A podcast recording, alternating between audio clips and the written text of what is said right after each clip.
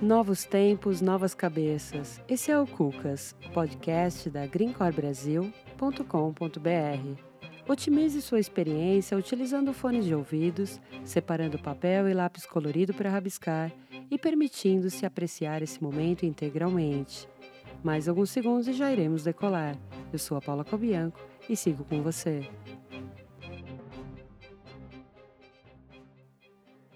Objetivo desse episódio é sobrevoar o universo da propriedade intelectual e explicar o que significam propriedade industrial e direito autoral, e mais, como essas proteções interagem com os trabalhos criativos. Nosso foco maior será em obras autorais, trazendo análises e dicas para podcasters e youtubers mas já fique sabendo que os conceitos e exemplos que você escutará podem ser aplicados amplamente para qualquer outra atividade que envolva obra literária, artística ou científica. O nosso Cuca de hoje é o Dr. Daniel Adenson, advogado e sócio de um dos mais conceituados escritórios especializados em propriedade intelectual do Brasil, o RIT, Propriedade Intelectual. A linguagem jurídica é quase inevitável, mas o Daniel, com muito bom humor e didática, nos traz exemplos para facilitar o nosso entendimento. Ele nos ensina a pensar com clareza no assunto e a adotar práticas essenciais para continuarmos a fazer nossa arte, respeitando o direito de terceiros e em conformidade com a legislação brasileira. Nossas gravações não são feitas em estúdio, propositalmente, porque gostamos de visitar os nossos cucas em seu habitat natural.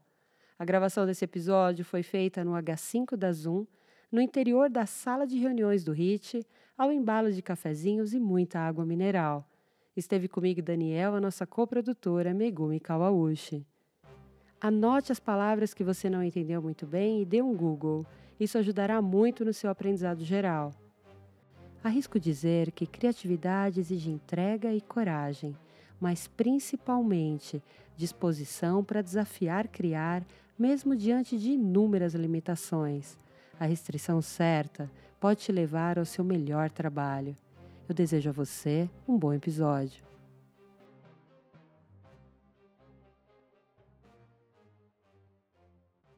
Como que a gente pode definir para a nossa audiência entender melhor? O que, que é propriedade intelectual? Que bicho é esse? Bom, propriedade intelectual, todo mundo tem uma noção é, mais ou menos quase que é, imediata do que seria, mas talvez não entenda ou não vislumbre no primeiro momento toda a abrangência, o universo que envolve a propriedade intelectual.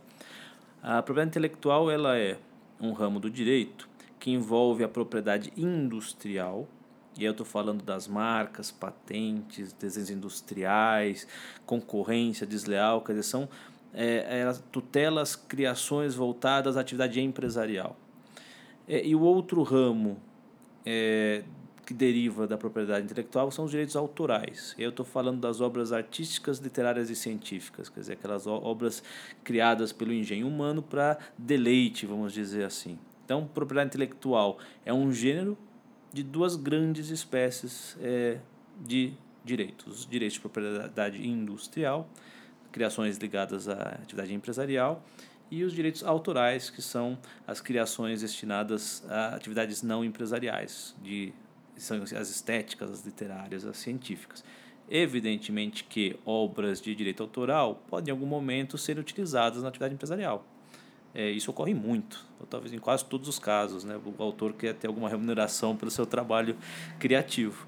É, mas a finalidade, o que distingue essas duas espécies, propriedade industrial e direitos autorais, é a natureza da obra. E também essa distinção gera é, tutelas é, diferentes em termos de proteção jurídica.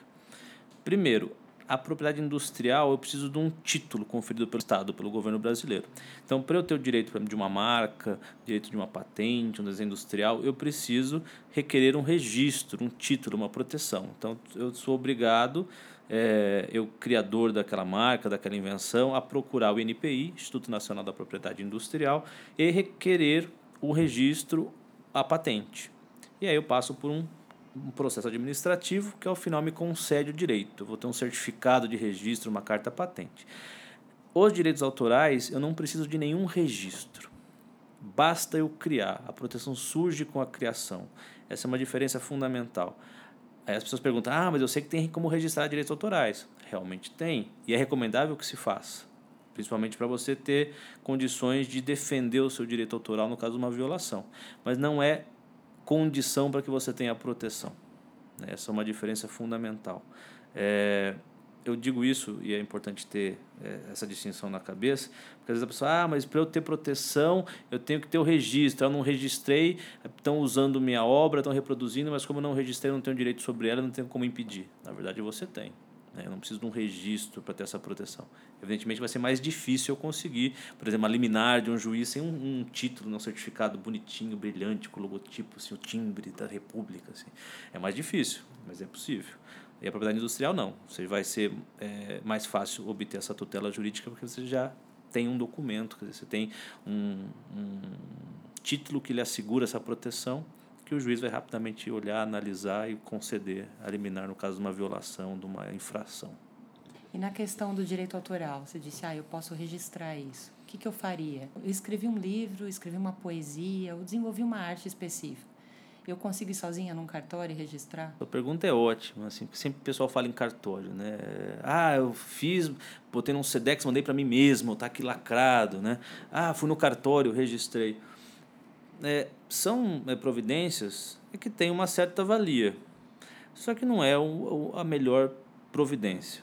Por quê? É, você tem como fazer o registro, que requer o registro do seu direito autoral em órgãos especializados. Por exemplo, um projeto arquitetônico, que é uma obra de direito autoral, eu faço o registro no CREA.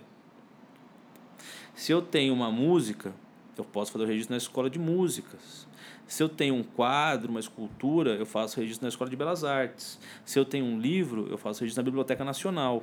Então você tem é, dentro é, da estrutura do Estado é, órgãos específicos para fazer o registro e obter o certificado de acordo com a natureza da obra. É, é, o, esse é o melhor caminho, esse é o recomendável. Né? Evidentemente, como você fala em direitos autorais, é, todo direito parte de uma presunção. Mesmo eu registrando a obra num um livro na Biblioteca Nacional, é uma presunção de autoria, de que eu, Daniel, declarei que eu escrevi aquele livro, imprimo ele, rubrico, ainda é tudo pré-histórico, não é digitalizado uhum. ainda, vou, faço o protocolo e vou ter um certificado. É, é uma presunção de que eu sou o criador. Se eu fizer em cartório, peguei esse livro, imprimi, registrei no cartório de títulos e documentos, também é um documento que pode ser útil. Ele talvez não tenha é, a mesma força probatória que o certificado de registro, mas também é um documento que pode ser utilizado. Mas as pessoas falam, ah, mas eu faço em cartório porque é mais barato. Se for pesquisar com calma, vai verificar que o custo para registro de uma obra autoral é muito baixo. Né? As taxas são baixíssimas, coisa de 40, 80 reais, dependendo da natureza da obra. Não é caro. É o que às vezes sai um pouco mais caro, e eu digo pouco porque é também um desconhecimento, são os honorários de um, de um profissional que vai te assessorar nesse tipo de registro. Mas também é um valor baixo. Né? Então a recomendação é você, criador de uma obra intelectual, busque a proteção. Porque no caso de reprodução não autorizada, de violação, de plágio, ter o registro vai facilitar em muito a defesa dos seus direitos. A gente consegue fazer uma reflexão, um exercício agora de pensar como isso seria para o caso de um podcaster?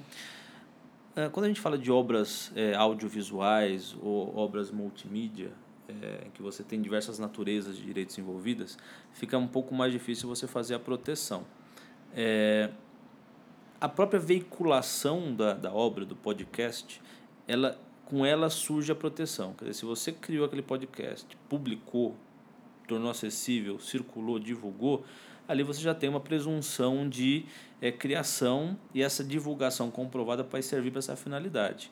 Agora você tem é, material dentro do, post, do podcast que às vezes você individualmente pode é, proteger. Por exemplo, você criou uma composição musical, um arranjo que está dentro do seu podcast, faz a proteção individual dele. Principalmente se ele vai ser é, reproduzido em outros episódios. É, se você tem um roteiro de perguntas e respostas, isso pode gerar um, uma obra literária ou equivalente, que também pode ser objeto de um registro específico. Então, às vezes a proteção se dá por partes da obra, sem destoar e sendo é, cumulativa com a pressão da obra como um todo. Todo mundo diz, ah, você pode usar 30 segundos, um trechinho daquela música, um trechinho daquele filme, não tem problema nenhum, até 30 segundos está autorizado. Como que funciona isso? Hoje a gente vai falar quase que especificamente para podcasters e youtubers. Como que funciona essa questão? É real? Eu posso usar até 30 segundos? Bom, a resposta é muito simples, é uma palavra, depende. Os advogados gostam muito de é, dizer é. depende, mas não porque a gente escapa da resposta, né? É, é porque tudo depende mesmo. É, são muitas, muitas variantes a se considerar. É, por que eu digo depende? É, primeiro, não há na legislação é um critério objetivo do que é violação ou não. Então, dizer que eu uso 30 segundos, um minuto, 10 segundos, é, isso não, não há nada que justifique essa interpretação. É, é a doutrina e a jurisprudência é, relativas a, a, violações de direitos autorais, o que elas estabelecem é de que é, não é permitido a utilização de trechos da obra, grandes trechos ou da obra completa, sem autorização do, do titular. Então, regra geral é: vou utilizar uma obra de terceiro, uma música, um texto, um artigo, preciso de autorização. Essa é a regra geral. Ah, mas eu vou usar só parte do texto, parte da música. Se a parte do texto da música que vai ser utilizada é, permite a identificação da obra originária, eu preciso de autorização.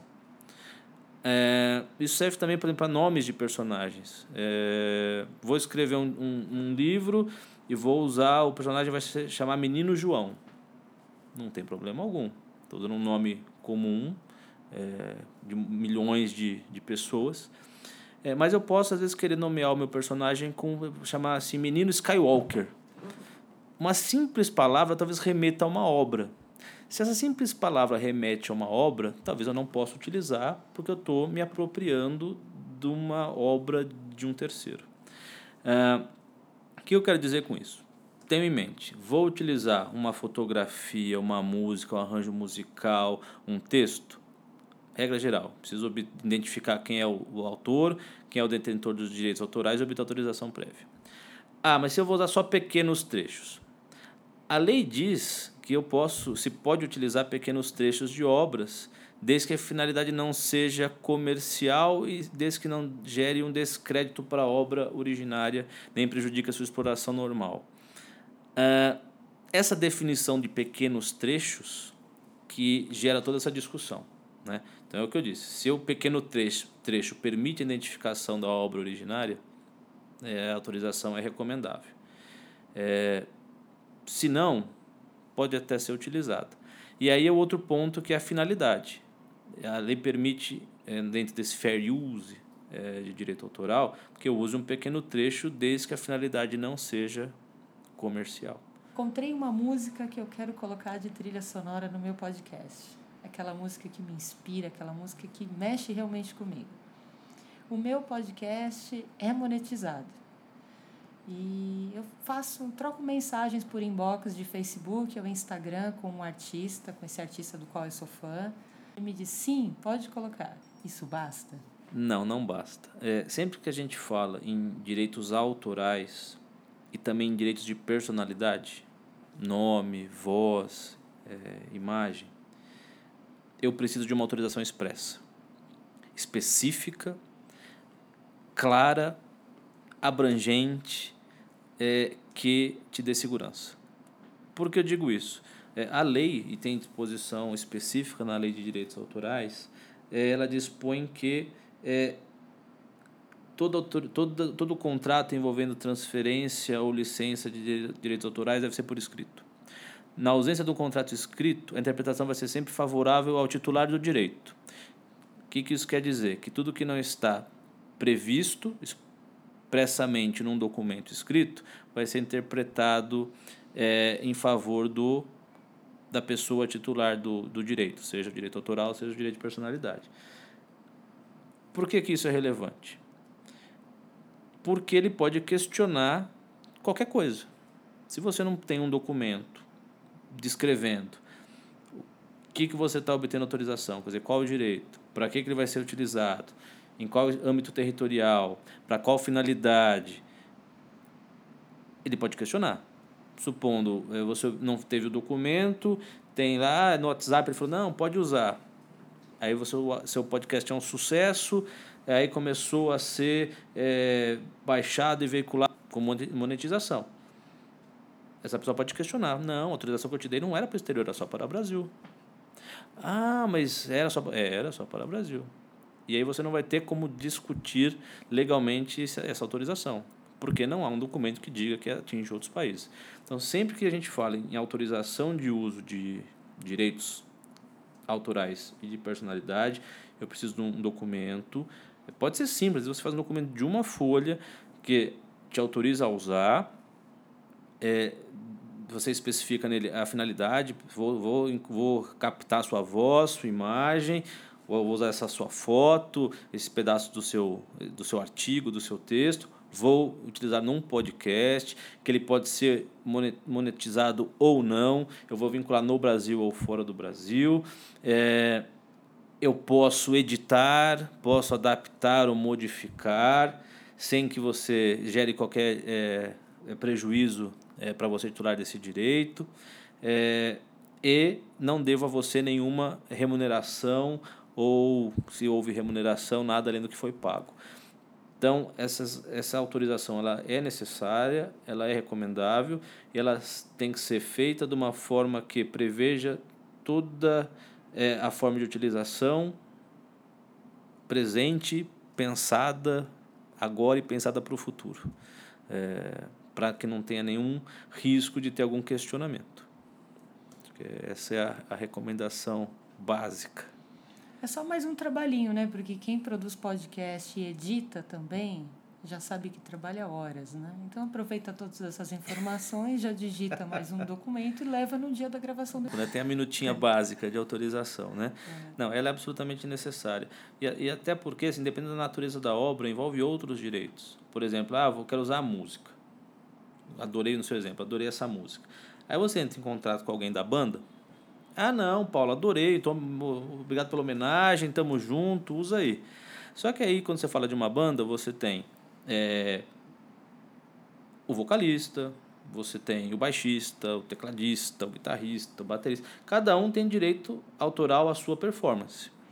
Você tem é, o titular da melodia, da letra da música é, pertence a quem? A toda a banda, a algum deles? Ou a banda cedeu todos para uma pessoa jurídica que detém os direitos de explorar comercialmente essa obra? Então, há uma cadeia de direitos é, que às vezes um simples sim de uma pessoa da banda não vai é, atingir e não vai gerar efeitos em relação às, às outras pessoas e esses outros direitos que estão ali concorrendo. Né? Então, a questão de identificação também de quem tem que dar autorização é importante. Né? Ah, mas ele escreveu a música, só que ele escreveu. Não, exemplo do Roberto Carlos, né? Roberto Carlos é, são muitas emoções. Roberto Carlos cedeu os direitos de exploração da sua obra para alguém. Quer dizer, ah, Roberto, gostei da sua música aqui, ela me emociona assim, toda vez que eu escuto eu choro, quero pôr no meu podcast. Posso? Põe aí. Né? A autorização do Roberto Carlos valeu para você alguma coisa em termos jurídicos? Você pode saber que ele, pessoalmente, talvez não vai questionar o uso do nome da voz dele ou da imagem dele. Mas a pessoa que detém os direitos de exploração comercial da obra pode. Então, quer dizer, essa cadeia de direitos tem que ser investigada, é, tem que identificar quem realmente detém os poderes para te dar essa autorização. Só assim você vai ter realmente segurança jurídica. Ah, Daniel, mas você está pondo um monte de obstáculo aqui no meu podcast, é, né? Isso, pois pô, é. O pessoal que está começando já, come, já desistiu. Tô quase né? chorando aqui, não posso mais fazer nada. Não, você pode. Você tem que ter, é assim, sopesar os riscos e ter as cautelas. Né? Ah, vou ter dificuldade de obter autorização para uso dessa música? Vamos pensar numa outra música, talvez seja mais fácil obter. Ah, mas tem alguma música que eu posso usar sem autorização? Tem. Músicas em domínio público, as músicas que é, os direitos autorais já expiraram, músicas em que o autor é falecido e não deixou sucessores, músicas de autoria desconhecida. Então você tem é, obras que você pode usar essa autorização. Tem. Agora a questão é, não, eu gosto dessa da moda. Ah, da música da moda todo mundo gosta porque gera recall, enfim, gera comentários e, e tags e compartilhamento, ok. Aí você está é, optando por um caminho que demanda uma cautela e algumas providências é, importantes. Todo e qualquer uso, seja de direitos autorais, seja, de direitos de personalidade, ele requer autorização. seja para o bem ou para o mal. É, ah, mas eu vou fazer para elogiar, é uma homenagem. Pouco importa. É, o que se tutela é o direito do autor, do titular é, da imagem, da voz, de autorizar ou não ter a sua imagem, voz utilizada ou não. Aproveitando esse gancho, a gente pode falar um pouquinho da paródia, do meme. Como é que você, como é que a gente enxerga esses dois fenômenos culturais em vista da lei de propriedade intelectual? Dizem que o Brasil é uma paródia, né? de algum país é, bem sucedido. Assim, a, a lei de direitos autorais ela é clara. É, ela permite a paródia. Paródia ela é permitida é, desde que é, não gere esse discreto ou é, ataque à honra do, da pessoa parodiada. Né? Então, assim, você pode fazer paródias. O que se discute às vezes é a finalidade da paródia. Porque a, quando se permitiu a, a, a possibilidade de ter essas paródias, o objetivo era é, privilegiar a liberdade de expressão e a finalidade humorística da paródia. Quando a paródia é feita com outra finalidade que não humorística, pode haver algum questionamento. Né? É, um caso recente envolvendo paródia foi do candidato a deputado federal Tiririca, né, que se utilizou de uma música do Roberto Carlos no, no, no seu anúncio na, na, na propaganda eleitoral gratuita. É, e o Tiririca utilizou a música, enfim, acabou se elegendo, até se eu não me engano.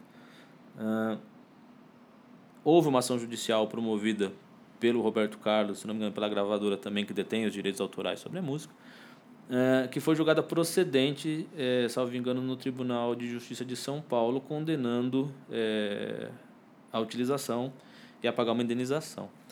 Eh, o racional da decisão do tribunal foi de que a paródia ali ela não era humorística, ela tinha uma finalidade política para aquele senhor se eleger é, e ter proveito econômico e político da, da obra alheia.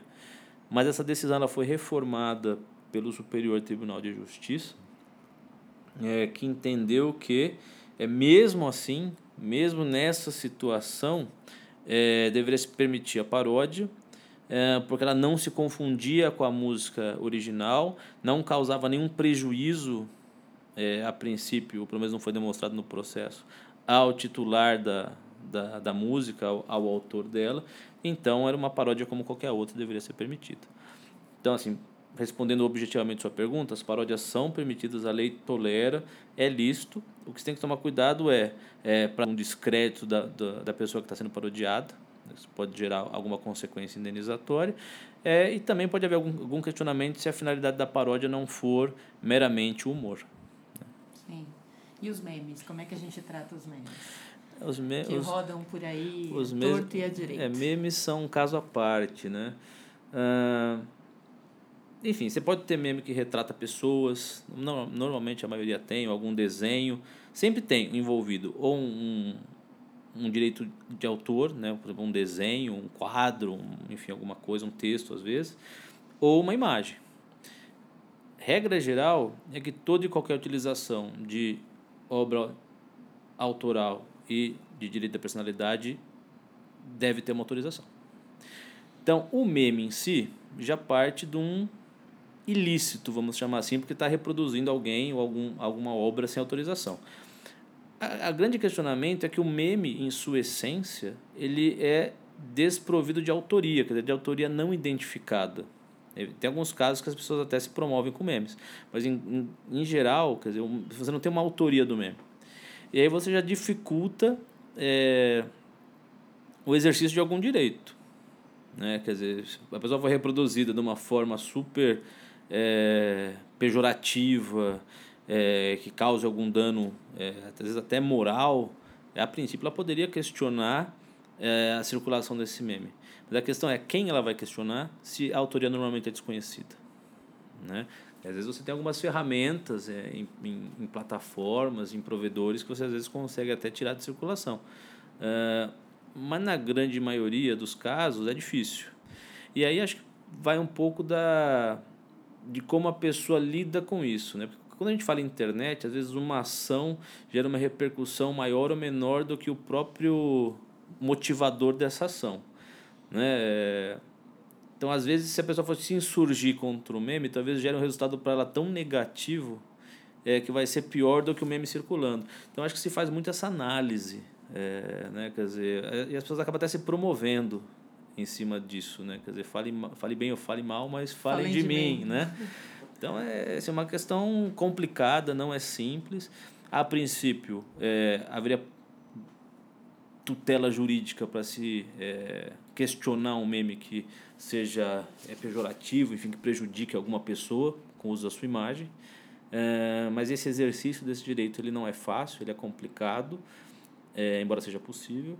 É, mas eu acho que há muita essa análise é, e uma definição de estratégia até mais relacionada às consequências que geraria a retirada de circulação ou não do meme. Um tempo atrás teve uma página de humor que foi que a família é, processou a página porque eles estavam usando era um uma imagem, de Goiás, o velhinho de Goiás, é, exatamente. E eles foram condenados a pagar indenização para a família. Sim, foi, se não me engano, eles captaram uma imagem não autorizada do, do, de um senhor é, era uma foto de família, se eu não me engano, que estava é, é, era um retrato familiar, uma foto assim, fizeram um meme. Fizeram um meme, eles é, pegaram a foto dele e colocavam Madruga. frases. É, é, E eles colocavam frases. Exato, quer dizer, esse é um ponto importante também, quer dizer, os direitos de personalidade eles não se encerram com a morte da, da pessoa. Quer dizer, os herdeiros eu acho têm, que ele ainda está vivo. Ele tem mais de 90 anos, mas eu acho então, que ele ainda está vivo. Quer dizer, os, direitos até ter, os herdeiros até teriam direito de questionar um uso é, que cause algum prejuízo à honra do retratado. Né? Mas é, é mas é exatamente isso. Quer dizer, foi-se utilizada a imagem de uma pessoa sem autorização, e aí você tem é, a, a, a violação do direito de personalidade da pessoa, do retratado. Se é uma foto, fotografia é uma obra protegida por direitos autorais. Não é toda fotografia, mas uma fotografia é uma obra autoral se ela tiver é, criatividade, originalidade, enfim. Está é, tá aplicado a um suporte físico ou digital, então é uma obra autoral. Então você tem o direito da pessoa retratada, às vezes do fotógrafo. Então você tem dois direitos aí que foram violados com uma utilização indevida num meme, por exemplo. É bem séria a questão, né? Não é algo tão simples quanto parece. Né? Não, e assim, a consequência de uma violação de direitos de autor ou de direitos de personalidade, ela, assim, além da questão da retirada de circulação ou não do conteúdo, você também tem sempre um pedido indenizatório, né? E aí você tem pedidos indenizatórios, normalmente de ordem moral e patrimonial. Então, quer dizer, ah, vai ter danos morais? Vai ter danos morais. E se houve proveito econômico com a exploração da imagem da obra, também vai ter o direito patrimonial, indenização patrimonial por perdas e danos. E as indenizações, quer dizer, os tribunais hoje estão bem rígidos em relação a isso. Então, quer dizer, você abre um flanco aí de, eventualmente, sem ter uma autorização, é, sofrer uma ação judicial que possa, além de remover o conteúdo, te gerar um prejuízo em razão de uma indenização a ser paga. Esses fenômenos todos que acontecem na internet, eu arrisco a dizer que é por conta, talvez, da ideia de que ah, eu sou anônimo, eu posso fazer o que eu quiser. A pessoa que está na internet, ela, ela pode se valer? Ela está debaixo desse guarda-chuva do anonimato? Não, isso é um dos mitos, né? Mitos e verdades são um mito, né? Hoje, é, a pessoa é totalmente identificável pela internet. Né? Seu computador, seu smartphone, tudo tem uma identificação. É, você tem meios eletrônicos de rapidamente se chegar a quem publicou um conteúdo, é, ainda que sob um, o suposto anonimato da internet. Então você tem meios eletrônicos é, de, de se identificar. É, tem legislação que trata disso, os provedores têm obrigação de manter dados, fornecer aos juízes, enfim, você consegue chegar nas pessoas. Agora, o outro lado da internet é que às vezes as pessoas acham que o que está na internet pode ser livremente reproduzido, né? É, algumas plataformas hoje colocam é, algumas ressalvas lá, mas às vezes as pessoas acham, ah, está publicado na internet, eu posso usar. Ninguém é, lê os termos e condições. Ninguém lê, exatamente. Todo mundo ah, sem ler. E chega muito, eu recebo muito. Você leu a licença? Ah, não li. Ah, mas era Creative Commons. Falei, mas assim, veja bem, né? É, tudo que está na internet, a princípio, tem um dono. Né? E a regra de obter autorização ou não, ela vale para todo mundo. Acontece que algumas pessoas é, concordam em conceder desde já, desde desde que publicado na internet, uma licença de uso.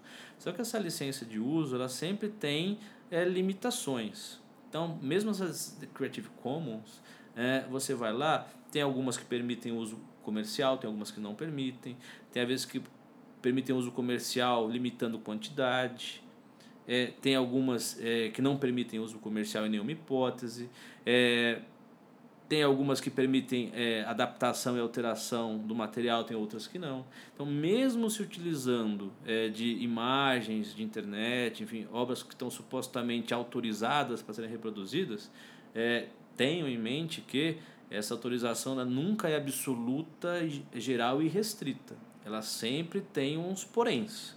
Né? Então, antes de se utilizar de uma imagem, de um texto na internet, se certifique do alcance dessa licença, se houver. Porque se não houver licença, não pode, não pode usar sem autorização.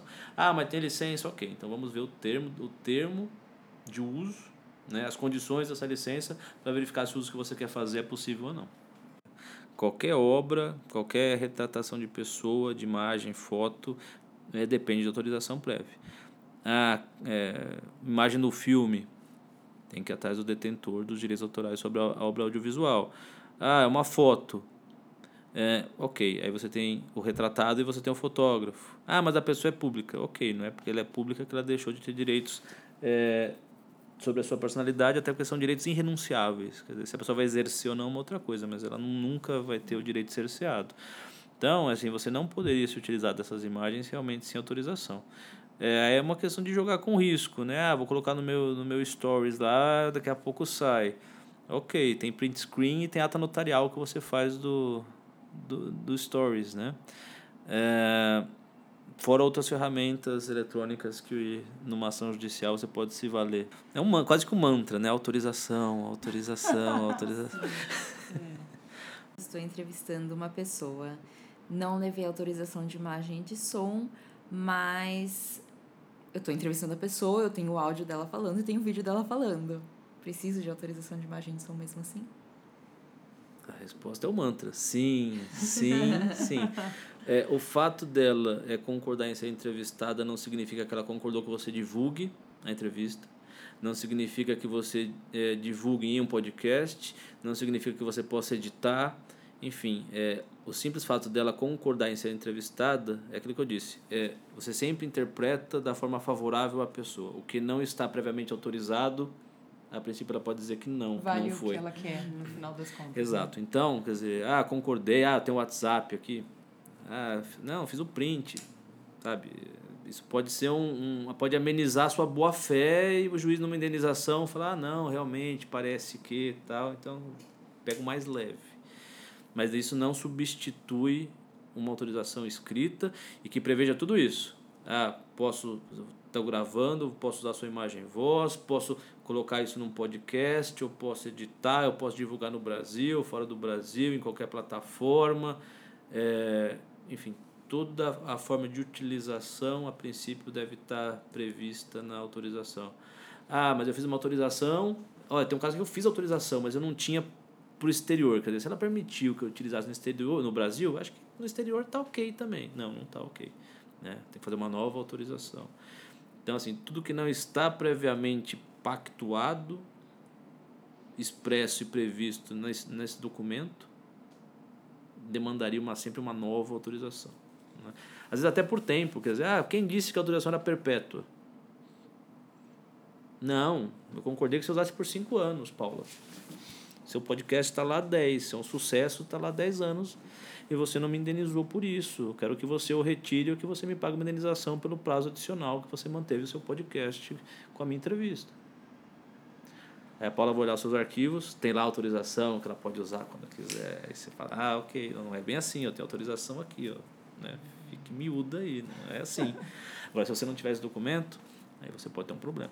Na dúvida, autorização. A gente sabe que é uma atividade dinâmica, é que nem sempre todo mundo é, é, tem simpatia por documentos, enxergam advogados, documentos com chifrinhos e é, etc. É. Mas, assim, são cautelas importantes. É, que vão te evitar é, sofrer é, uma dor de cabeça bem grande no futuro. E eu queria que você contasse um pouquinho para a gente da HIT, o site, onde o escritório se encontra, que países trabalha, para quem está ouvindo a gente e quiser fazer uma aproximação profissional. Bom, o nosso escritório fica em São Paulo, a gente está aqui na Vila Mariana. É, o nosso site é RICI, RI, é, CCI, Propriedade Intelectual. A gente é, auxilia nossos clientes é, em qualquer assunto relacionado à propriedade intelectual. Somos especializados, quer dizer, não fazemos outra coisa. É, estamos aí há 30 anos é, no mercado, comemoramos ano passado nossos 30 uhum. anos. É, Caso alguém tenha alguma questão, enfim, queira trocar alguma ideia, no site vocês vão encontrar o meu e-mail, o meu, meu contato, eu fico à disposição. É sempre bom a gente debater, enfim, trocar ideias e colaborar com a difusão é, das melhores práticas envolvendo a propriedade intelectual. É isso aí.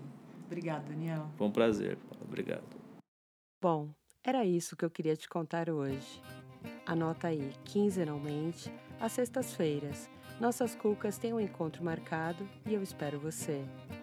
Colabore com comentários e sugestões enviando um áudio pelo link disponível no descritivo dos episódios. Obrigada por seu tempo e até!